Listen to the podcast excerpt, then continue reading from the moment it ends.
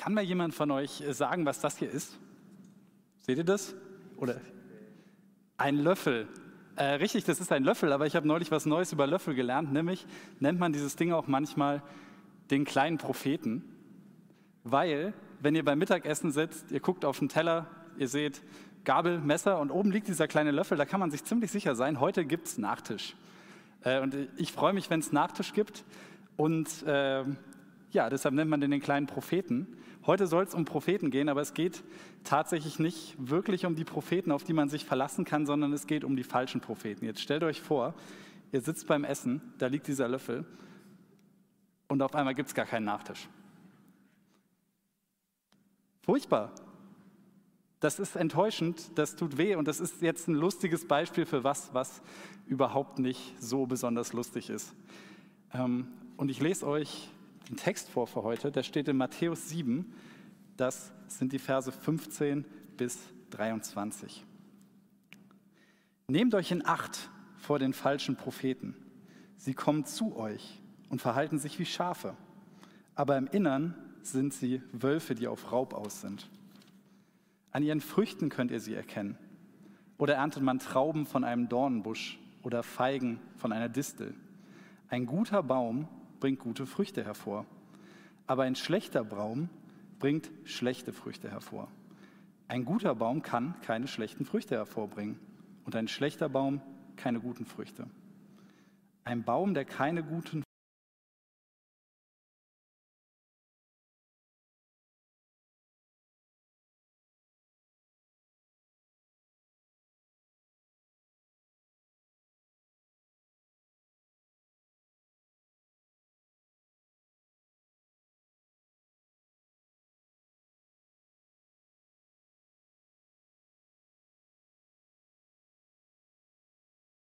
Haben wir nicht in deinem Namen Dämonen ausgetrieben?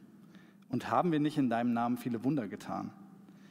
Dann werde ich ihnen ins Gesicht sagen, ich kenne euch überhaupt nicht. Geht mir aus den Augen. Ihr habt getan, was gegen Gottes Willen ist.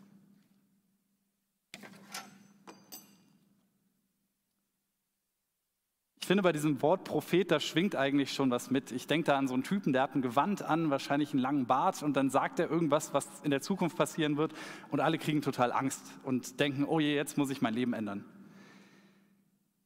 Das ist aber tatsächlich nicht so ganz das Tagesgeschäft von den Propheten, die wir in der Bibel kennenlernen. Propheten machen was anderes. Was sie tun, ist eigentlich viel weniger mystisch oder magisch. Was sie tun, ist eigentlich fast schon ein ganz normaler Job. Das sind normale Leute, aber es sind normale Leute mit einem ziemlich krassen Auftrag. Und jetzt komplizierter Satz. Ein Prophet ist jemand, der das Wort Gottes in einer konkreten Situation auslegt. Und zwar so, dass es die Herzen der Menschen berührt. Schauen wir mal, was das überhaupt heißt. Starten wir mit dem Wort Gottes. Propheten haben die Aufgabe, zwischen Gott und Menschen zu vermitteln. Und das ist eigentlich schon das Krasseste an der Aufgabe, weil sie haben gelesen, sie haben gebetet, sie haben sich mit Gott unterhalten und jetzt haben sie etwas zu sagen. Jetzt sagen sie, okay, es ist Zeit aufzustehen und es ist Zeit zu sprechen. Und es ist Zeit, was zu sagen, was ein Mensch eigentlich gar nicht sagen kann. Und zwar das Wort Gottes.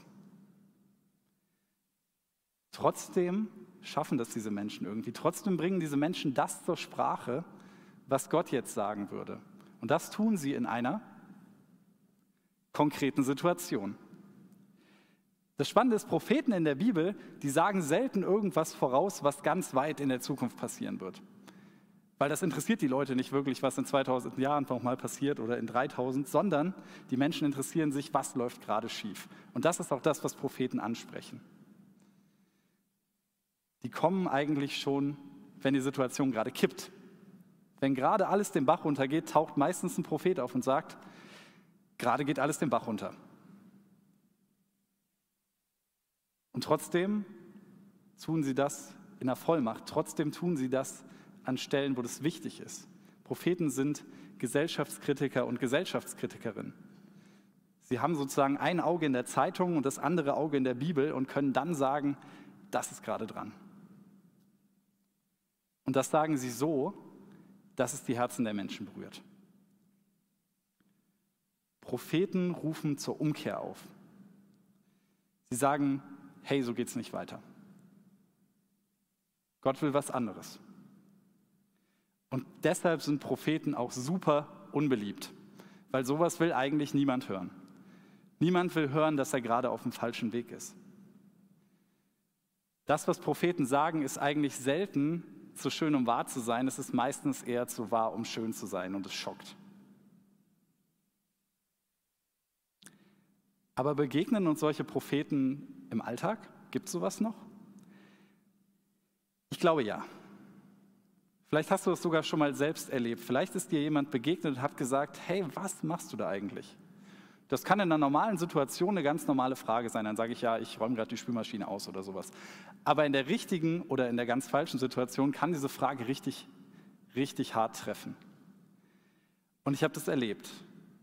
Ich war 20 Jahre alt und war mit auf einer Jugendfreizeit und habe da so Jugendfreizeitsachen gemacht, habe Geländespiele gemacht mit Jugendlichen, zwischendurch mal eine Andacht gehalten, was man halt so macht als Ehrenamtlicher und gleichzeitig äh, war ich noch bei der Bundeswehr und bin so ein bisschen meinen Film gefahren. Ich bin irgendwie ein harter Typ und muss selber in der Welt klarkommen äh, und habe mich so ein bisschen versteckt äh, auch dahinter und habe halt mich richtig verhärtet nach außen. Und dann äh, war dann Jugendreferent, der kam einfach zu mir hin, so in der Mitte der Freizeit und hat mich gefragt, hey Nils, was machst du eigentlich mit deinem Leben? Und das war eine ganz einfache Frage, aber die hat meine Schale total gebrochen und ich dachte mir, keine Ahnung, was ich mache. Ich weiß es nicht. Ich hatte keine Antwort auf diese Frage. Das hat mich total erwischt. Das hat mich echt getroffen. Es hat mich so getroffen, als hätte Gott das selbst gefragt was machst du da eigentlich? Das war ein total prophetisches Wort. Und es hat mich gezwungen, mich selbst zu hinterfragen und es hat mich gezwungen, über alles nachzudenken. Und vielleicht ist dir das auch schon mal selber passiert, dass sich jemand sowas gefragt hat. Oder vielleicht hast du auch jemandem schon mal so eine Frage gestellt und hast dir gar nicht so viel dabei gedacht und auf einmal hat die total was ausgelöst. Das schüttelt einen und es tut doch irgendwie gut, wie so eine kalte Dusche, die einen trifft. Ein Prophet oder eine Prophetin ist jemand, der das Wort und Gottes Willen in der Welt hörbar macht. Und Gott will nichts anderes, als dass unser Leben wieder heile wird. Dass das, was kaputt ist, wieder gerade gebogen wird. Propheten sind Menschen, die so handeln, dass das Gute, das Gott will, in dieser Welt passiert. Hey, und das ist auch dir in die Hände gelegt, solche Worte zu sagen. Vielleicht nicht jeden Tag, aber wenn du mit Gott und mit anderen Menschen unterwegs bist, dann wird dir das passieren, dass es Zeiten gibt, wo du aufstehen musst und sagen musst, was ist hier los? Und es wird Zeiten geben, wo du hinterfragt werden wirst. Und dann wieder Zeiten, wo du selber nachfragen musst. Das ist ein Privileg und manchmal tut es weh, aber es gehört dazu, Gemeinde zu sein. Und deshalb ist es total wichtig, dass Propheten eigentlich nichts Besonderes sind, sondern Schafe unter Schafen. Ganz normale Leute. Wir brauchen das, dass unsere Herzen berührt werden. Wir brauchen das, dass wir mit Menschen in Kontakt kommen und es nicht immer glatt läuft. Dafür ist Gemeinde da. Dafür ist eine Gemeinde da, die sich kennt, die sich liebt und die sich das gegenseitig zumuten kann.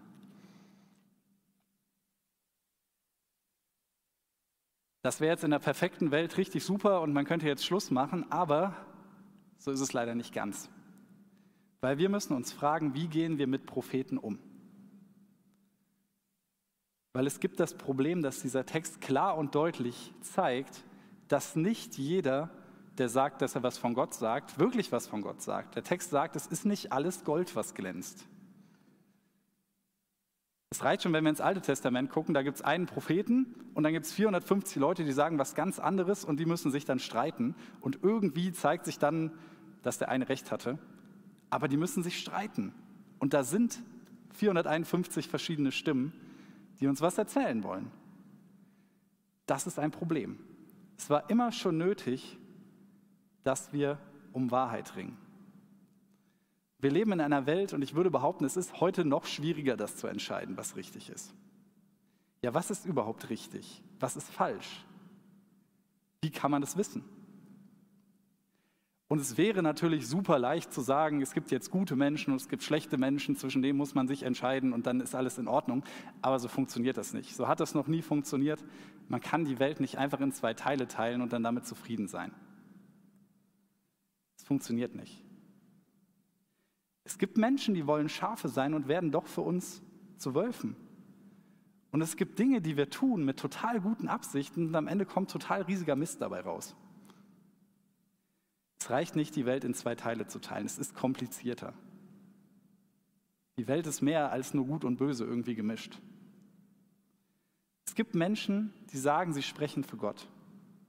Es kommt vor, dass das stimmt. Und es kommt vor, dass das nicht stimmt. Und es kommt vor, dass das aus Absicht passiert und es kommt vor, dass das auch versehentlich passieren kann. Und beides ist total fatal. Das kann auch uns passieren das kann auch mir passieren, gerade im Moment. Wie sollen wir damit umgehen? Es klingt nach einer richtig, richtig schweren Frage. Und dann kommt Jesus und gibt uns ein Beispiel an die Hand, was uns da helfen soll. Ich lese die Verse 16 bis 20. An ihren Früchten könnt ihr sie erkennen. Oder erntet man Trauben von einem Dornbusch und Feigen von einer Distel. Ein guter Baum bringt gute Früchte hervor aber ein schlechter Baum bringt schlechte Früchte hervor. Ein guter Baum kann keine schlechten Früchte hervorbringen und ein schlechter Baum keine guten Früchte. Ein Baum, der keine guten Früchte bringt, wird umgehauen und ins Feuer geworfen. Also gilt, an ihren Früchten werdet ihr die falschen Propheten erkennen. Was ist das hier? Nein, eine Orange. Aber jeder weiß, wie eine Orange aussieht. Oder eine Mandarine oder eine Apfelsine. Die sehen sich alle sehr ähnlich, aber man sieht, das ist eine Frucht und wahrscheinlich kann man die essen. Ich persönlich habe keine Ahnung, wie ein Orangenbaum aussieht. Ich könnte sagen, das ist ein Orangenbaum, wenn da eine Orange dranhängt. Und das ist die Pointe von diesem Gleichnis. Weil wir wissen, wie eine Frucht aussieht, wir wissen auch, wie eine schlechte Frucht aussieht. Und Jesus erzählt das, weil er uns unseren Job deutlich machen will. Weil er uns sagen will, was unsere Aufgabe ist. Weil es ist nicht unsere Aufgabe, Bäume zu beurteilen. Und es ist erst recht nicht unsere Aufgabe, Bäume einfach umzuhauen, wenn die uns irgendwie nicht gefallen. Das ist nicht unser Job. Es ist nicht unsere Aufgabe, Menschen zu verurteilen. Und es ist erst recht nicht unsere Aussage, Menschen davon zu jagen, wenn uns nicht passt, was die uns sagen. Wir sind keine Richter über Menschen. Es ist unsere Aufgabe, Früchte zu beurteilen. Und ich glaube, das können wir. Die Frucht ist das, was der Baum produziert. Die Frucht ist das, was am Ende unseres Redens und unseres Handelns rauskommt. Wir können sehen und wir können schmecken, ob das im Endeffekt gut ist. Wir haben die Möglichkeit, Gedanken und Taten zu Ende zu denken. Wenn ich eine Predigt höre oder wenn jemand irgendwas behauptet, kann ich immer fragen, was kommt da am Ende bei raus? Was macht das mit mir? Und Jesus fordert uns, äh, fordert uns heraus, zu Ende zu denken, was wir hören und auch das zu Ende zu denken, was wir selber tun. Wir haben Verantwortung bekommen in beide Richtungen. Und das Schöne ist, damit stehst du nicht alleine da. Genau weil das so wichtig ist und es auch schwer ist, sind wir Gemeinde. Hier ist ein Ort, wo um Wahrheit gestritten werden muss. Hier ist ein Ort, wo Menschen aufstehen sollen und sagen, hey Nils, das, was du da gesagt hast, war Unsinn. Und das ist was, was gehört werden muss. Wir brauchen Gemeinde, die unsere Früchte erkennt. Und wir brauchen Gemeinde, die den Mut hat zu korrigieren und im Gegenzug dazu werden wir selbst auch korrigiert, weil das Leben richtig kompliziert ist und wir dafür Hilfe brauchen. Wir haben dieses Vorgehen von Jesus geschenkt bekommen, weil ihm wichtig ist, was wir essen. und weil ihm wichtig ist, dass wir nicht immer alles direkt runterschlucken. Und weil er auch möchte, dass wir uns ausgewogen ernähren. Deshalb hier noch einmal klipp und klar, um welche Früchte es hier geht. Es geht um das, was Jesus in der Bergpredigt sagt. Und das, was Jesus in der Bergpredigt sagt, kann man relativ gut zusammenfassen mit dem Satz, liebt eure Feinde, betet für die, die euch verfolgen. Eine klare Frucht des Glaubens ist Liebe. Und es ist keine Liebe im Sinne von Zuneigung, auch, aber es ist Liebe wirklich zu allen Menschen. Eben auch zu den Menschen, zu denen wir überhaupt keine Zuneigung haben. Egal wer sie sind, egal was für Früchte wir bringen. So geht Jesus mit den Menschen um und das hat er uns auch in die Hände gegeben. Die Früchte, die Jesus für uns will und die Früchte, die wir bringen sollen, sind Gottes Wille in dieser Welt. Und Gott will nichts anderes, als dass unser Leben heile wird. Dass das, was kaputt ist, wieder gerade gebogen wird. Früchte sind Worte und Taten, die so wirken, dass Gottes Liebe in der Welt entsteht. Dass wir das Gute, was Gott will, in der Welt sehen können. Jesus nimmt dich als Menschen total ernst. Deshalb wird dir das auch in die Hände gelegt. Du hast Verantwortung für das, was du annimmst und du hast Verantwortung für das, was du ablehnst. Jesus nimmt dich ernst. Deshalb wirst du von seinen Worten, ob sie jetzt direkt von ihm kommen oder vielleicht in der Gemeinde auf dich zukommen, hinterfragt wirst. Aber egal, was das für Worte sind, diese Worte, die müssen sich immer an der Liebe Jesu messen. Wenn sie der nicht entsprechen, sind sie nicht gut genug. Und das ist ein krasses Qualitätsmerkmal. Aber es ist auch richtig wichtig. Es ist wichtig, dass da hart unterschieden wird. Weil es geht ums Leben. Es geht nicht um irgendwelche schönen Worte. Die Liebe Jesu muss unser Maßstab sein. Anders geht es nicht. Und dann finde ich, wählt Jesus so harte Worte, dass mich das beim Lesen eigentlich immer wieder erschreckt. Aber eigentlich sind es gute Worte. Und ich lese aus Matthäus 7 die Verse 21 bis 23. Nicht jeder, der zu mir sagt, Herr, Herr, wird in das Himmelreich kommen, sondern wer den Willen meines Vaters im Himmel tut. Am Tage des Gerichts werden viele zu mir sagen, Herr, Herr, haben wir nicht in deinem Namen als Propheten geredet? Und haben wir nicht in deinem Namen Dämonen ausgetrieben? Und haben wir nicht in deinem Namen viele Wunder getan? dann werde ich ihnen ins Gesicht sagen, ich kenne euch überhaupt nicht. Geht mir aus den Augen, ihr habt getan, was gegen Gottes Willen ist. Ich merke, dass diese Worte mich rütteln und schütteln. Ich, ich finde die krass. Das macht mir sogar ein bisschen Angst, wenn ich das lese. Aber Jesus nimmt hier eine Rolle ein, die ihm zusteht. Jesus Christus ist Gottes Sohn. Das bedeutet, er ist unser Retter. Aber er ist nicht nur unser Retter, sondern er ist auch der, der uns zuspricht, was wir sind. Und dafür wird das Wort Richter benutzt. Er rettet uns, indem er eiskalt die Wahrheit sagt.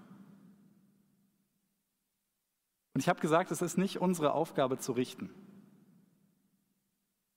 Aber Jesus kann das. Das ist sein Job. Und deshalb macht er es hier und er sagt und er urteilt, fromme Formeln wie Herr, Herr sind nichts wert vor Gott. Prophetisches Reden ist nichts wert vor Gott.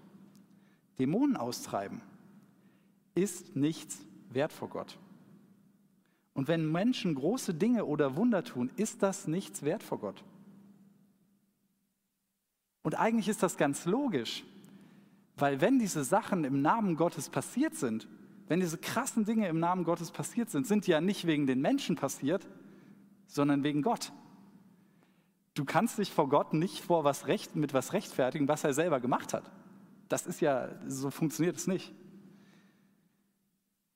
Jesus, der Name Jesus steht hier, der bewegt diese Dinge in den Menschen. Und wenn Menschen im Namen Jesu was Besonderes geschafft haben, dann nur, weil es in seinem Namen passiert ist. Sein Name hat Kraft, Wunder zu tun, nicht wir. Jesus zerbricht hier unseren Maßstab komplett. Er nimmt den einmal, zack, fertig. Kannst nichts mehr mit anfangen. Er lässt sich nicht bestechen durch irgendwelche Dinge. Das würde gar keinen Sinn machen. Wir können Taten oder Worte nicht gegen Rettung eintauschen. Jesus kann man nicht bestechen. Aber was bleibt dann für uns übrig? Was machen wir jetzt? Bleibt ein einziger Auftrag stehen, ein einziger Auftrag.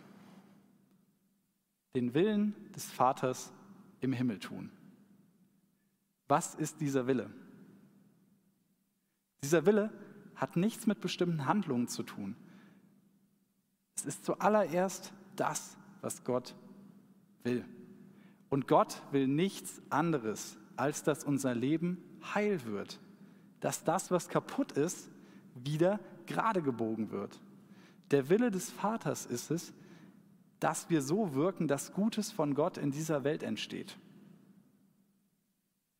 Es geht zuallererst darum, Gottes Liebe in dieser Welt aufzubauen, aufzurichten und nicht unseren eigenen Willen. Und weil das wieder super schwierig ist, viel zu schwierig, ist Jesus da. An ihm hängt alles. Ohne Jesus würde dieser Text bedeuten, wir müssen Angst haben. Wir müssen einfach Angst haben. Aber weil Jesus da ist und weil Jesus das hier selber sagt, ist da Hoffnung. Weil Jesus das selber sagt, ist das eine gute Botschaft. Denn unser Glaube bedeutet nicht, dass wir blind auf Fakten, irgendwelche Prophezeiungen oder Taten hoffen müssen. Wir müssen auch nicht an Regeln oder Werke glauben und uns an denen festhalten und hoffen, dass wir irgendwie gerettet werden. Das, was wirklich zählt, ist Jesus Christus. Das, was wirklich zählt, ist unser Retter, Jesus Christus. Er ist Gott, der zu einem Menschen wird, um dich zu retten, um dich kennenzulernen, damit du ihn kennenlernst.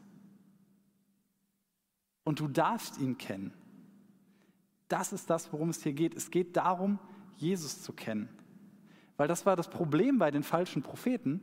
Die konnten viel machen, die konnten auch diesen Namen Jesus in und auswendig. Aber weil Jesus bei dem, was sie getan haben, nicht dabei war, hat es alles nichts getaugt. Und im Ende muss man sagen, Werke sind egal, Prophezeien ist egal, frommes Reden ist egal. Es geht darum, Jesus zu kennen. Nichts, was wir tun können, kann diese Beziehung ersetzen. Weil wenn du ihn kennst, dann kennst du ihn auch. Und dann wird er hundertprozentig zu dir sagen, ich kenne dich. Und Jesus wird dein Leben heil machen. Er wird das, was kaputt ist, wieder gerade biegen. Denn in ihm, da wirkt der Wille des Vaters. Und er allein bringt das Gute, was Gott will, in dein Leben. Amen. Ich bete noch. Jesus, hab Dank, dass du gute Worte für unser Leben hast. Und ich will dir auch danken, dass du da echt leidenschaftlich bist, wenn es darum geht, was uns ja, erzählt wird. Danke, dass du unser Hirte bist und dass wir deine Schafe sein dürfen. Amen.